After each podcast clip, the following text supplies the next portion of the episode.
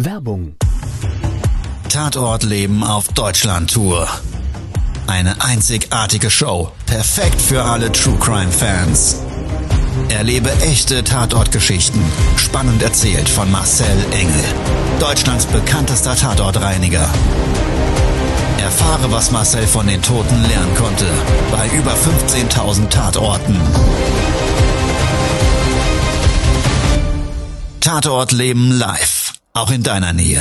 Jetzt Tickets sichern.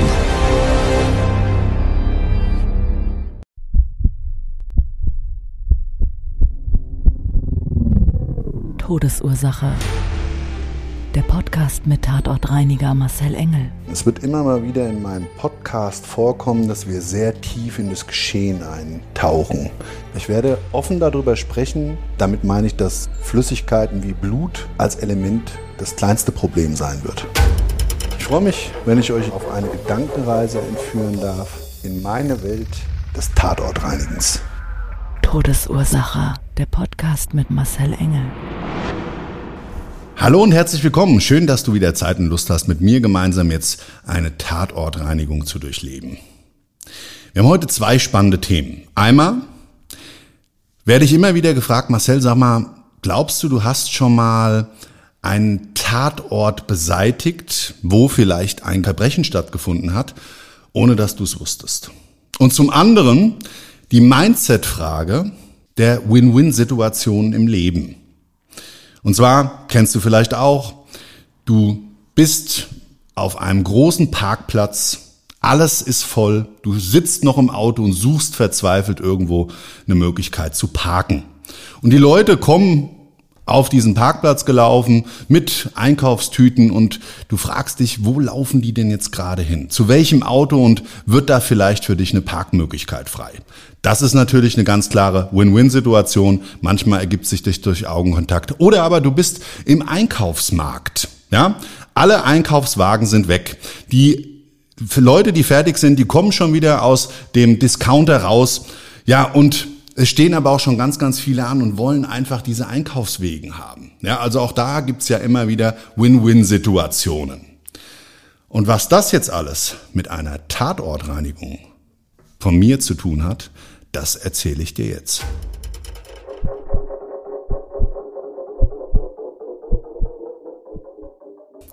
Mein Auftrag, der startete diesmal mit einem Anruf durch einen Eigentümer eines Objektes.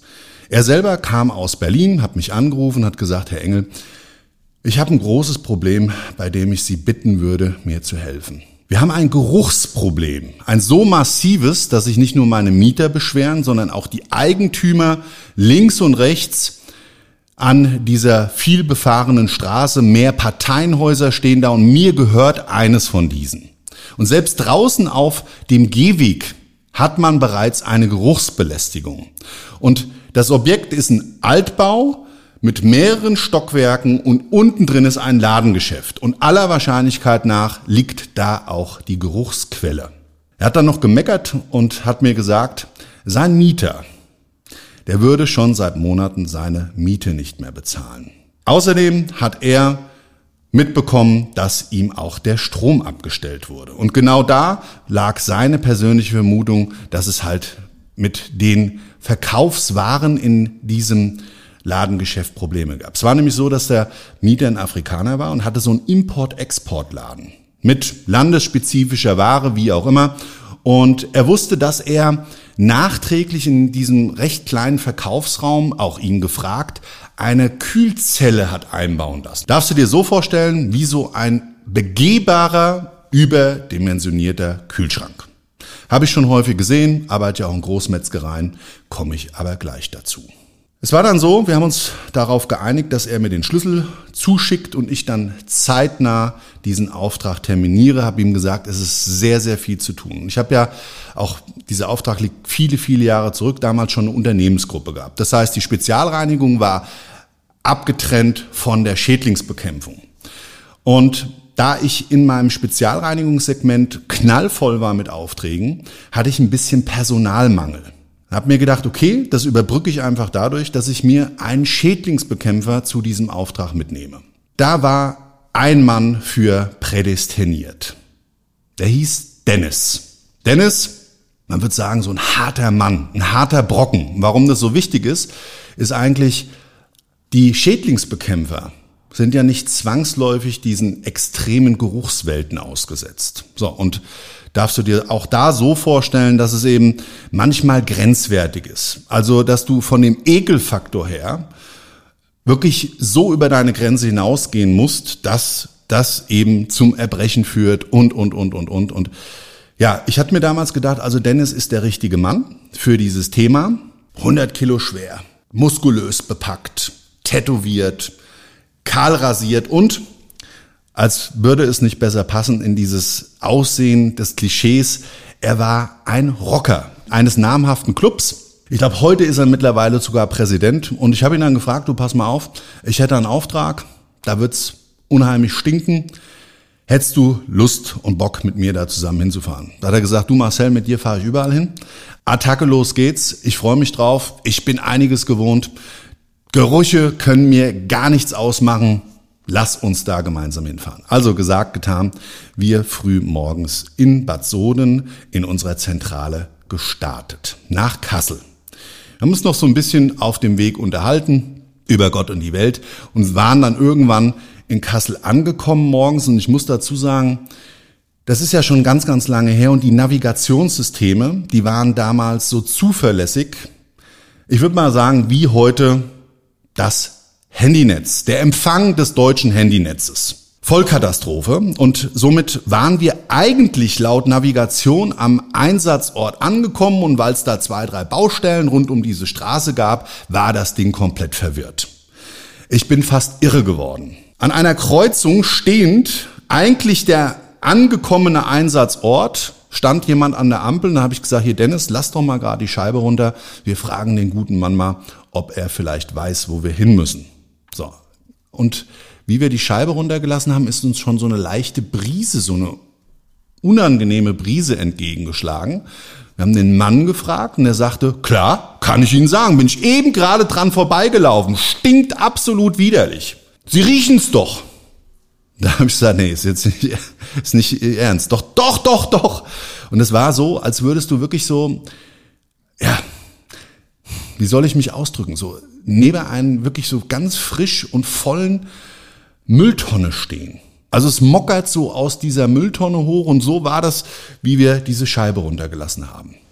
So ein komischer Mix aus Müll, verdorbenen und vielleicht Fäkalien. Also wäre man irgendwie so frisch in so einen Hundehaufen reingelatscht. Also echt schon ekelhaft. Ich konnte mir es gar nicht vorstellen, weil der Mann hat gesagt, das ist noch 400 Meter circa entfernt. Also wir rechts abgebogen. Einmal Kehrtwende auf der Straße, weil es war auf der anderen Straßenseite liegen. Parkplätze gab es dort gar nicht. Also man, es gab keine Parkbuchten und so weiter. Also haben wir ganz unkompliziert einfach mal mit meinem Fahrzeug auf den Trottwar geparkt. Wir sind ja dann in so einem Notdienst und du weißt ja auch nicht, ob du was rausschleppen musst. Also die Parkplatzwahl war ganz klar. Wir haben dann vor diesem Geschäft gestanden. Und da war eins schon mal ganz merkwürdig. Du konntest so irgendwie durch die Scheibe durch blitzend erkennen, dass da irgendwelche Deko hing und du konntest auch so ganz schemenhaft drin erkennen, wie es dort aussieht. Es gab eine Beschriftung auf der Scheibe, aber, und das war eben das Prägnante dabei, die Scheibe war von innen beschlagen. So. Wie wir vor dem Laden standen, haben wir erstmal unsere Schutzkleidung angezogen, Gummistiefel, Schutzanzug, Maske, die nochmal runterhängt. Und ich habe zum Dennis gesagt, hier, das ist ja schon echt abartig, wie das hier stinkt. Also die Geruchsintensivität hat wirklich vor dem Laden zugenommen. Wir haben uns dann mit dem Schlüsselbund versucht, zu dem Laden Zugang zu verschaffen. Das hat aber irgendwie nicht funktioniert. Das Schloss hat gehakelt und ich kenne mich ja eigentlich gut aus, aber ich habe es nicht hingebracht. Da habe ich mir gedacht, okay, wir machen das mal folgendermaßen. Wir klingeln einfach mal an dem daneben liegenden Hauseingang, der zum Haus gehört hatte, und gucken mal, ob es vielleicht einen Hintereingang gibt. Gesagt, getan. Haben wir dann aufgeschlossen. In dem Hausflur nochmal eine Verstärkung der Geruchsintensivität. Habe ich mich noch gefragt, abnormal. Hier laufen seit Wochen Menschen durch. Also selbst wenn du dann die Luft anhältst. Das Haus hatte drei Stockwerke und ähm, es hatte keinen Fahrstuhl, habe ich mir noch gedacht, es kann ja keine Sau so lang den Atem anhalten, weil das hat dir wirklich so den Atem abgeschnitten. Es gab so eine Seitentür, die war für uns aber nicht definierbar und es war auch so, dass da eigentlich so ein Bolzen, so ein Querbolzen davor, so eine Metallstange eingeschweißt in den Rahmen fest montiert war. Also du konntest da gar nicht rein. Wir haben dann mal bei jemandem geklingelt und haben gefragt, gibt es denn noch irgendwie einen Zugangs? War dann jemand freundlich und hat uns Auskunft gegeben. Hat uns auch gleich gesagt, na Gott sei Dank kommt da ja endlich mal jemand. Das ist ja echt nicht normal. Können Sie dann auch nochmal bei mir oben schauen? Ich habe hier ganz viele Fliegen. Jetzt muss man dazu sagen, das Ganze war im Frühjahr. Die ersten Tage, wo es richtig warm wurde. Da ist ja auch klar, wenn es richtig warm wird, dass so eine Geruchsintensivität einfach nochmal zunimmt. Wirst du wahrscheinlich kennen. Ja, lässt du einen Käse draußen liegen auf ja, der Arbeitsplatte, dann fängt er halt irgendwann an zu stinken. Wenn er kalt ist, ist es halt nicht so. Wir sind dann also wieder rausgegangen vor den Laden und der Mann oben, der uns da Auskunft gegeben hat, hat auch gesagt, ja, der Joe, das ist, der ist, hat auch immer da ewig lang davor gestanden, der wollte schon ganz oft den Zylinder wechseln. Ich kenne den ja, Sie müssen da einfach ein bisschen rütteln und machen und dann geht diese Tür schon auf. Also diesen Ratschlag habe ich befolgt und wir konnten dann tatsächlich diese Tür öffnen. So eine kleine Metalltür, Fensterscheibe, komplett eigentlich auch so ein Klarglas, aber war ja von innen beschlagen.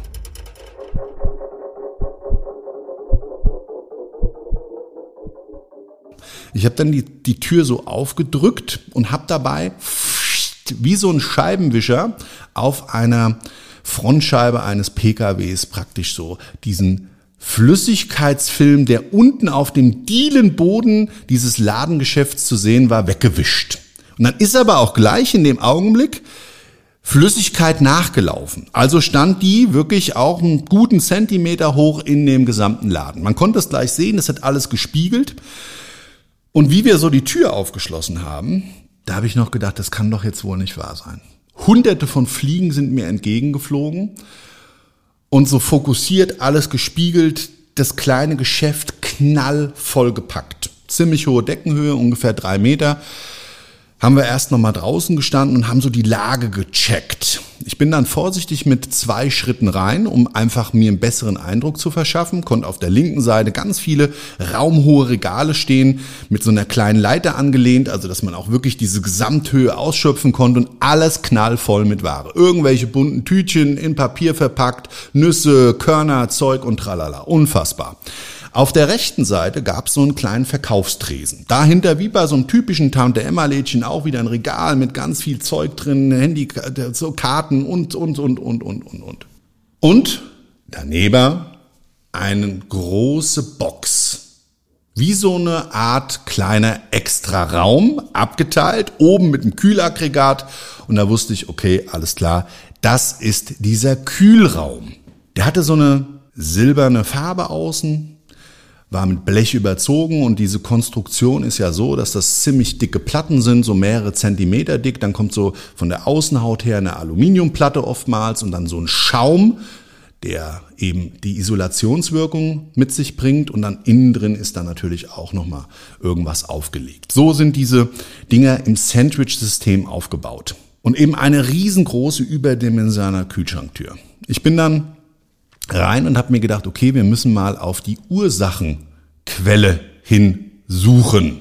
Wie ich so eigentlich gerade, man muss so in, diesen, in diesem Raum ja ein Stüfchen runter, schon loslegen wollte, also schnurstracks auf diese Kühlbox zugehen wollte, ist der liebe Dennis an mir vorbei.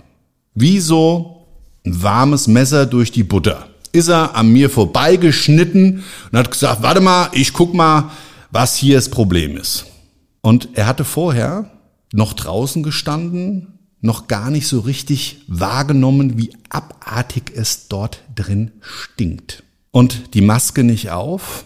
Ist er dann, wie er die ersten zwei, drei Atemzüge genommen hatte und eigentlich vor mir stand, wieder umgedreht an mir vorbei, weil er hat keine Luft gekriegt. Also dieser Fäulnisgestank war so brutal, der hat dir in dem Augenblick, wo du eingeatmet hast, wirklich der Atemreflex ausgesetzt. Du wolltest nicht einatmen. Du hast das Gefühl gehabt, als würde dir ein LKW-Reifen auf der Brust stehen. Also brutalste Härte. Und ja, bei seinem Fluchtversuch nach draußen musste es ja fast so kommen. Der Boden war spiegelglatt durch diese Flüssigkeit auf dem Boden, auf dem Holzboden war das so richtig schmierig, glitschig, ja, als wären Algen auf so einer Holzplanke drauf, die irgendwo liegt, so am Bach kenne ich das immer mit meinen Kindern, ja, da wird's richtig glitschig, Ausrutschgefahr. Ja, ist er ausgerutscht, noch keine Handschuhe an, konnte sich gerade noch so abfangen, aber er war mit den Händen und so auch mit dem Popo war er schon so wirklich da in der, in der Lache drin. Eine Riesensauerei. Da war er natürlich schon erstmal bedient. Ich habe dann gesagt, du pass auf, mach mal draußen, sortier dich mal. Wir gucken gleich zusammen, wie wir hier klarkommen. Ich habe mir dann, wie gesagt, diese Kühlbox vorgenommen. Durch das Gesamtbild der gesamte Laden, so circa, ich würde mal sagen, 40 Quadratmeter groß, so ein bisschen schlauchförmig, schmal, eng, vollgestopft, bodenglänzend, hatte ich mich ja schon so auch gedanklich mit einer Erwartungshaltung auf einiges eingestellt, wenn ich da jetzt diese Box aufmache. Was ich nicht mitgerechnet habe, war folgender Fakt. Ich habe die Tür geöffnet. Die Kammer drin hatte an jeder Seite so Metallstreben mit, mit Metallböden. Das waren die Regalböden in drei Ebenen. Da lagen lauter Kartons drauf und die waren mit so einem Packband umwickelt, so einem Kunststoffband gepresst. Von dem Regalboden ist es runtergetropft und wie ich, wie gesagt, diese Tür so öffne, kommt mir ein richtiger Schwall Flüssigkeit entgegen.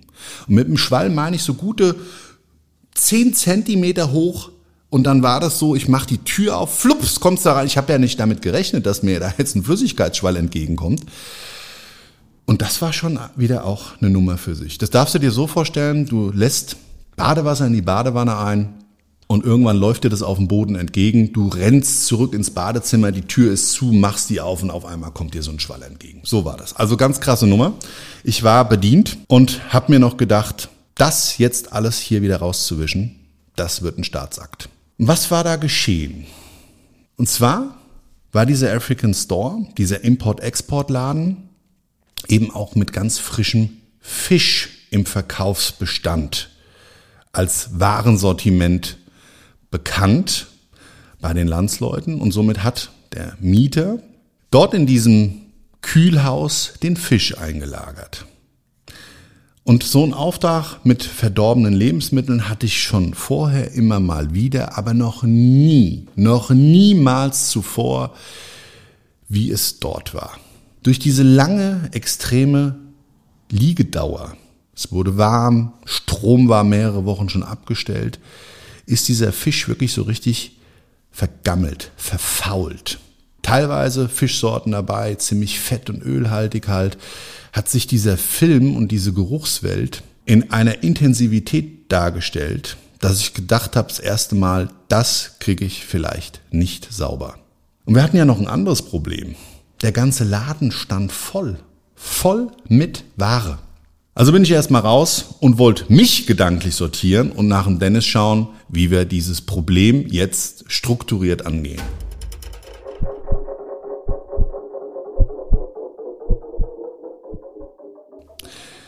Und wie ich rauskomme, stand er da und eine kleine Menschentraube neben ihm.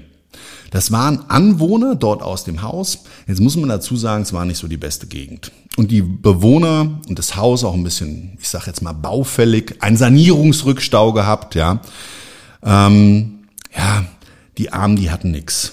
Teilweise keine Zähne im Mund, standen da vorne, ich meine, das war früher Morgen, mit Bierflasche in der Hand und teilweise eben auch keine Arbeit und so weiter und so weiter und haben dann da vorne lamentiert und haben uns so ein paar Stories erzählt und haben gesagt, ja, hier war ja auch immer viel los und so weiter und jetzt war der nicht mehr da und wir haben uns auch schon gefragt, was da sein kann und man weiß es ja nicht, der ist vielleicht auf Flucht, keine Ahnung.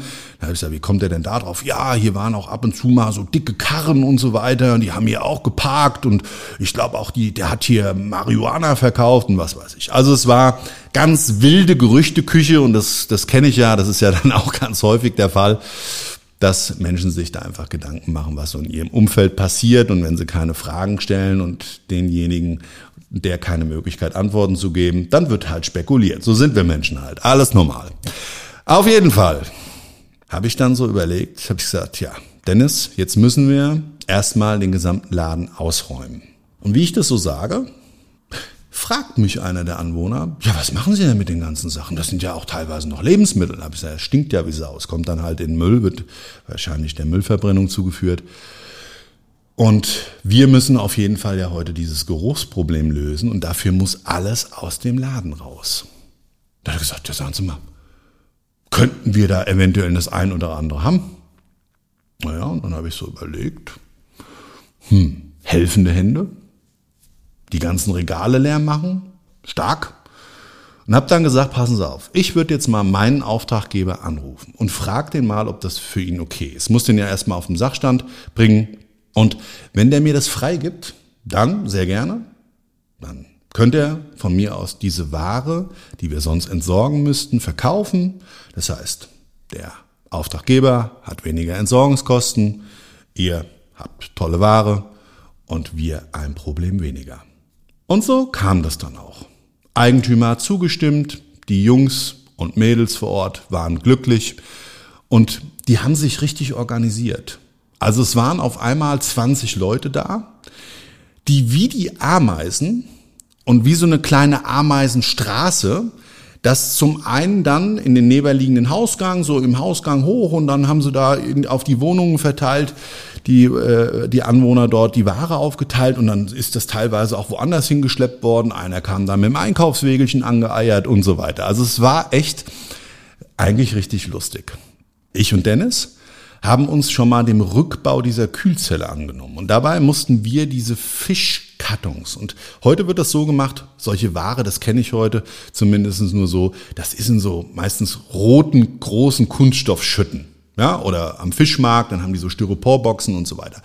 Da kommt dann Eis rein und so ist es eigentlich heute verpackt. Da war es so, ich weiß nicht, wo der die Ware her hatte, dass diese Fische wohl tiefgefroren ohne zusätzliches Eis einfach in diesen Kartons drin waren, runtergekühlt auf, was weiß ich, minus 20 Grad, mit so einem typischen grauen Karton verpackt, ungefähr die Größe von so einem Umzugskarton, vielleicht nicht ganz so hoch, dann mit so einem Wickelband gepresst da in diesen Regalen lagen. Und wie ich die Dinger versucht habe, an diesen Packbändern jeweils dann rauszuhieven, sind sie alle auseinandergefallen. Klar, die waren ja komplett durchweicht mit diesen ölhaltigen, tranigen, widerlichen Flüssigkeiten. Es war echt abartig. Und wenn ich schon sage, es war abartig, ich will das vielleicht mal klassifizieren. Ich sage ja immer, so bei den Tatortreinigungen gibt's von diesen Geruchswahrnehmungen her und den anderen Faktoren so eine 1 bis 10. 10 ist die schlimmste Variante. Wenn ich jetzt sagen würde, diese Tatortreinigungen, die fallen bei anderen Spezialreinigungen, wenn man die jetzt wieder untereinander klassifiziert, in dem Fall nicht mal in eine 5 oder 6 im Vergleich zu dem, wie es da gestunken hat. Es war brutal.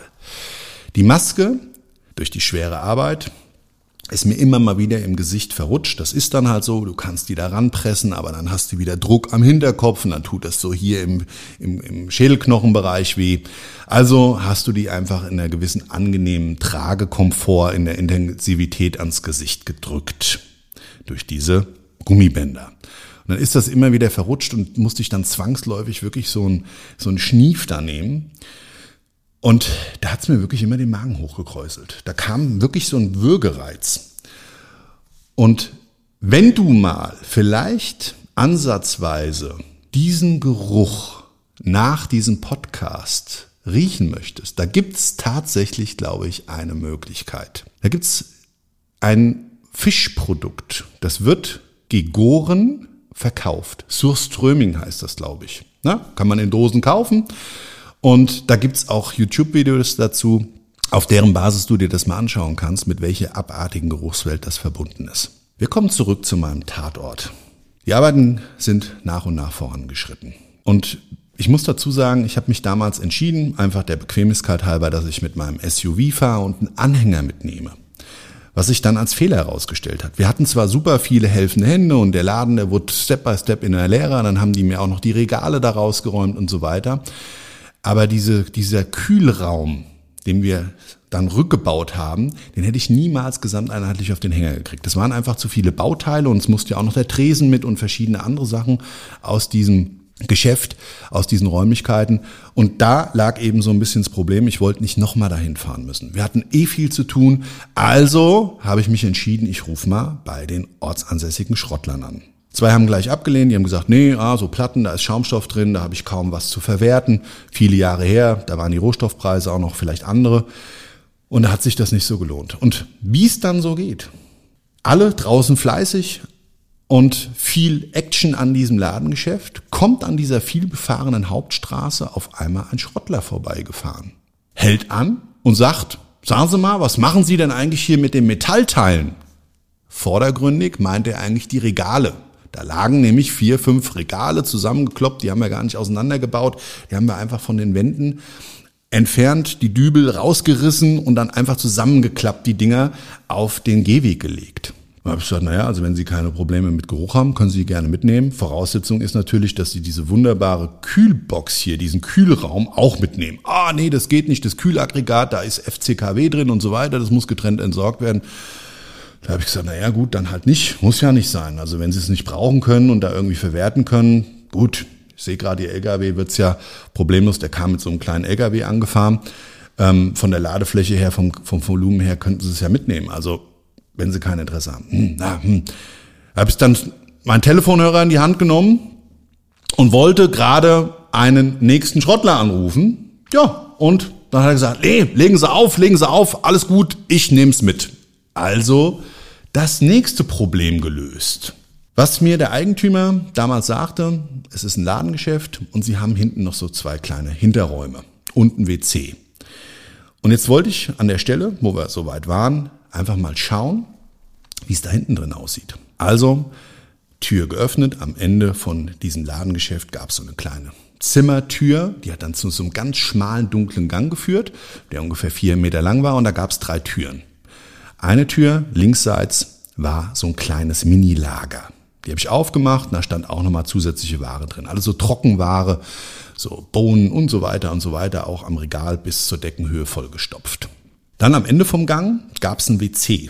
Und um dir vielleicht nochmal das Alter des Hauses nahe zu bringen. Ich weiß nicht, ob du das noch kennst. Und zwar mache ich diese Tür auf und dann gab es da so ein kleines Stand-WC auf dem Boden. So ganz kleine Mini-Fliesen, grau-schwarz, potthässlich. An der Seite noch ein kleiner Spiegel, so eine Ablage. Ganz, ganz beschissene Beleuchtung.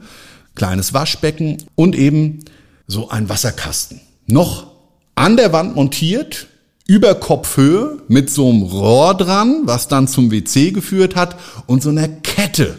Ja, und das hatte ich zu dem Zeitpunkt auch schon ewig nicht mehr gesehen. Aber es blieb ja noch der Raum Nummer drei. Und ich hatte es ja am Anfang von dem Podcast erzählt. Da hat sich was ergeben, was für uns ungewöhnlich war. Todesursache, der Podcast. Der Tatort. Also, rein in diesen letzten Raum. Türklinke runtergedrückt, Raum stockdunkel. Ich habe dann neben dem Türrahmen den Lichtschalter gefunden, eingeschaltet und es ging so eine Neonfunsel an. Nicht eine sonderlich tolle Lichtausbeute. Aber der Raum hatte ungefähr 10 Quadratmeter, standen zwei Tische drin. An der Wand konnte man sehen, da war jemand Bob Marley-Fan. Es hingen ganz viele Poster da, ein Schal mit Jamaika-Fahnen und so weiter. Der eine Tisch klar zu erkennen als Schreibtisch. Extrem unordentlich, viele Sachen draufgelegen, unter anderem eben Ordner, ein Faxgerät, ein Telefon und so weiter. Interessant war aber der andere Tisch. Der war recht groß, ungefähr 3,50 Meter, 4 Meter lang, so einen guten Meter breit, war der in die Ecke des Raumes aufgestellt. Und wie ich dann so rüberschaue, konnte ich was Glänzendes auf dem Tisch erkennen. Geht drei Schritte nach vorne, auf den Tisch zu und hab gesehen, da liegt ein Hackebeil, das total verschmoddert war. Also gut im Einsatz und nie sauber gemacht worden. So sah es aus total eklig auf dem Tisch, irgendwie lauter vergammelte Lebensmittelreste. Und so eine Holzplatte, so ein fetter Holzblock. Da konntest du auch sehen, mit lauter Kerben drin. Also war meine Annahme, dass vielleicht nicht ganz hygienekonform dort in diesem Hinterräumchen, ja, für die Kunden des Mieters dort immer die Fische vielleicht filetiert wurden, der Kopf ab, wie auch immer. An dieser Wand war wirklich auf der gesamten Länge des Tisches die Wand mit lauter Spritzern versehen. Und zwar unterhalb so einer Höhe von 50 Zentimetern ab der Tischkante, sogar so dick, dass es mehrere Millimeter auf der Wand klebte. Total widerlich. Also über Jahre hinweg muss das so ein bisschen missbräuchlich alles genutzt worden und vor allen Dingen nie sauber gemacht worden sein. Da habe ich mir überlegt, okay, alles klar, Dennis, pass auf, der stand hinter mir, wir teilen uns auf. Du machst bitte, es sind ja ausreichend helfende Hände da und fleißige, mit denen erstmal das Kämmerchen leer, reißt dann vorne schon mal den Bodenbelag, diesen Dielenboden raus, weil er komplett durchsogen war und aufgequollen. Den konnten wir also nicht retten. Ich nehme mich mal hier diesem Räumchen an. Und Beil lag da, habe ich mir gedacht, ist ja ganz praktisch. Dann ziehst du einfach schon mal mit der Beilklinge dieses Fett und diesen Schmotter von der Wand runter. Ja, um einfach den Reinigungsprozess leichter zu haben, fand ich das eigentlich wie bei so einem Spachtel und du kratzt so Schnee auf einer Scheibe runter. Recht praktikabel. Also gesagt, getan, bin ich so im Reinigungsprozess, mach den Tisch und pack die Sachen und die Utensilien so alle in den Müllsack. Bin fertig mit dem gesamten Abreinigen und Entsorgen aus diesem Raum, geht zum Dennis und sagt, komm, wir machen mal kurz eine Pause. Raus auf die Straße mit den ganzen Helfern. Es kam mir so ein bisschen vor wie so ein Gesprächskreis im Park. Ja, ganz viele Leute treffen sich zum Yoga und da wird erstmal sich morgens begrüßt, gequatscht, gemacht, getan. Die haben dann die Fluppen ausgepackt, haben sich alle Kippen angesteckt, da wurde dann wieder ein Hülzchen aufgemacht, also es gab leichte Partystimmung. Und dann haben die wieder angefangen zu erzählen und sagen so, ja, also der ist bestimmt auf Flucht und der ist bestimmt auf Flucht und der ist bestimmt auf Flucht? Da habe ich mir so überlegt, okay, hm, an der Wand, wo ich gereinigt hatte, und da wurde mir das erst bewusst, gab's ganz viele Verkrustungen von Blut. Und auch so gesamteinheitlich, also wenn man da Fisch jetzt zum Beispiel irgendwie filetiert und und und, gibt es ja niemals so eine Sauerei.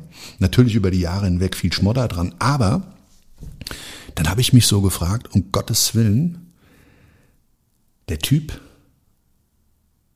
der Mieter, der da eben vorher diese Räumlichkeiten genutzt hat, der wird doch nicht eventuell da hinten jemand zerlegt haben und dann auf Flucht gegangen sein. Ich meine, auch da, nicht nur durch die Medien, auch wir haben da schon die dollsten Dinge erlebt.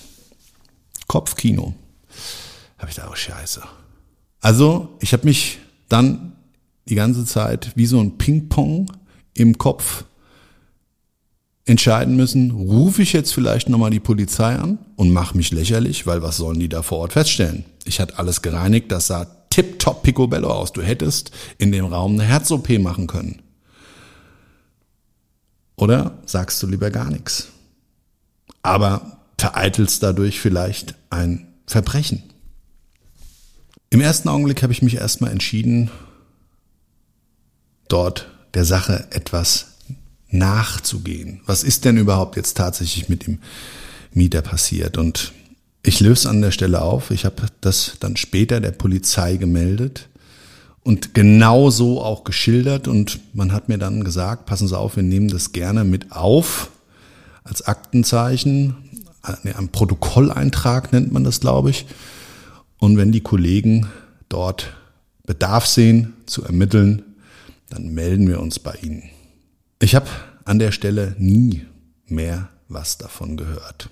Aber wir hatten noch viel Spaß an dem Tag. Es gab noch einen riesen Sanierungsaufwand. Der Boden, wie gesagt, der kam raus und darunter war so eine Schüttung und alles war voller Fett gesogen. Es war ein riesen Staatsakt.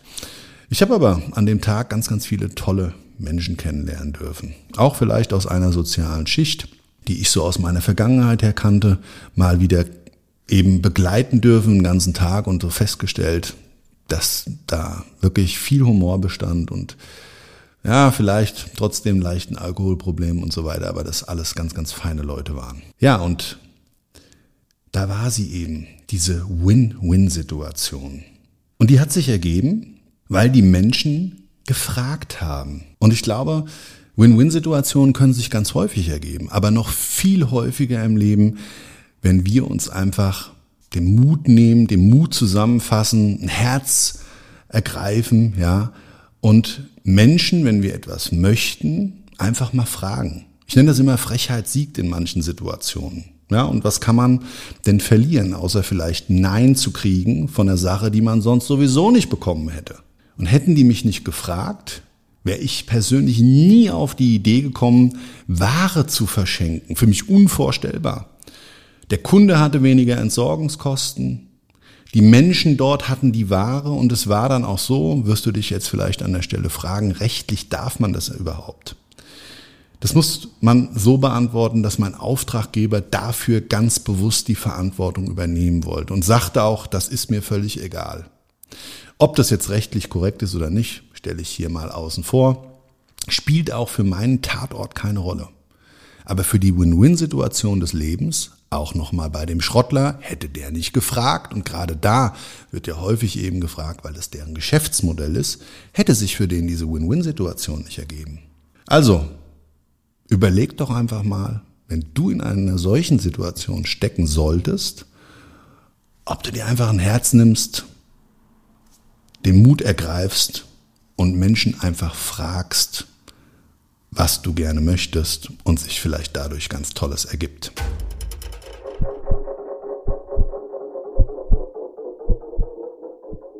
Wir hatten ja letztens Vorpremiere zu meiner Deutschlandtour. Der Tod und andere Glücksfälle wenn du darüber mehr erfahren möchtest, im Übrigen folg mir einfach so auf meinen Social Media Kanälen, da berichte ich demnächst mehr darüber.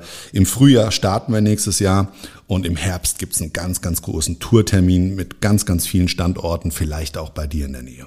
Auf jeden Fall bei dieser Vorpremiere gab es einen Gast, der hat zweieinhalb Stunden gewartet nach der eigentlichen Vorführung.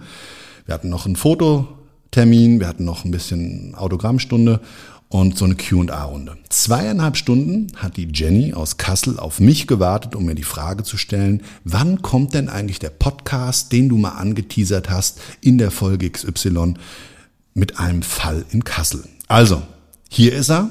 An der Stelle vielen Dank fürs Erinnern.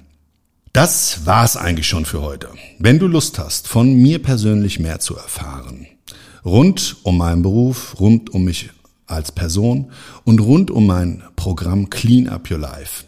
Dann, wie gesagt, folgt mir sehr, sehr gerne auf meinen Social Media Kanälen. Da werden wir zukünftig mehr darüber berichten. Es gibt im Übrigen noch eine ganz tolle Nachricht, Werbung in eigener Sache. Wir sind ab nächsten Monat bei Patreon. Patreon ist ein Kanal, da kannst du gewisse Bundles buchen. Es wird zum Beispiel so sein, dass es ab nächsten Monat immer Sonderfolgen gibt für die Patreons. Also du kannst ein Bundle buchen, auf deren Basis du A, diese Podcast-Folgen, diese in YouTube und anderen Podcast-Portalen ausgestrahlten früher erhältst. Es wird immer mal wieder zwischendurch Bonusmaterial geben und sonntags zwei zusätzliche Folgen im Monat. Also auch da gerne mal reinschauen, in den Social Media Kanälen werde ich genau erklären, wann, wie und wo wir da starten. Ich wünsche dir einen wunderschönen Tag, eine wunderschöne Restwoche, was auch immer bei dir jetzt noch vom Tag übrig ist. Und immer dran denken, wer nicht fragt, der kann auch keine Antwort kriegen. Somit keine Win-Win-Situation erleben. Also, bis zum nächsten Mal. Ciao, dein Marcel. Das war's schon mit der neuen Folge von Todesursache, der Podcast mit Marcel Engel, Kopf einer eigenen Spezialreinheit und Tatortreiniger bei mehr als 12.000 Orten auf der ganzen Welt. Was kann Marcel für dich bereinigen? Jederzeit. Weltweit. Melde dich oder klick dich einfach mal durch auf marcelengel.com. Empathisch, tiefgründig, ehrlich. Todesursache lässt dich garantiert nicht kalt. seid dabei. Ich freue mich. Abonniere die Staffel und du kommst für keine Folge zu spät.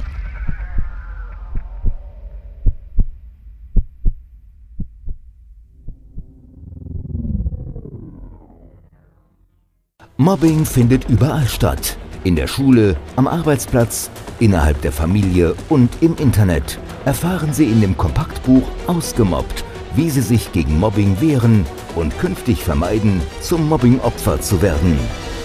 Ausgemobbt von Marcel Engel und Martin Zowak, überall im Buchhandel.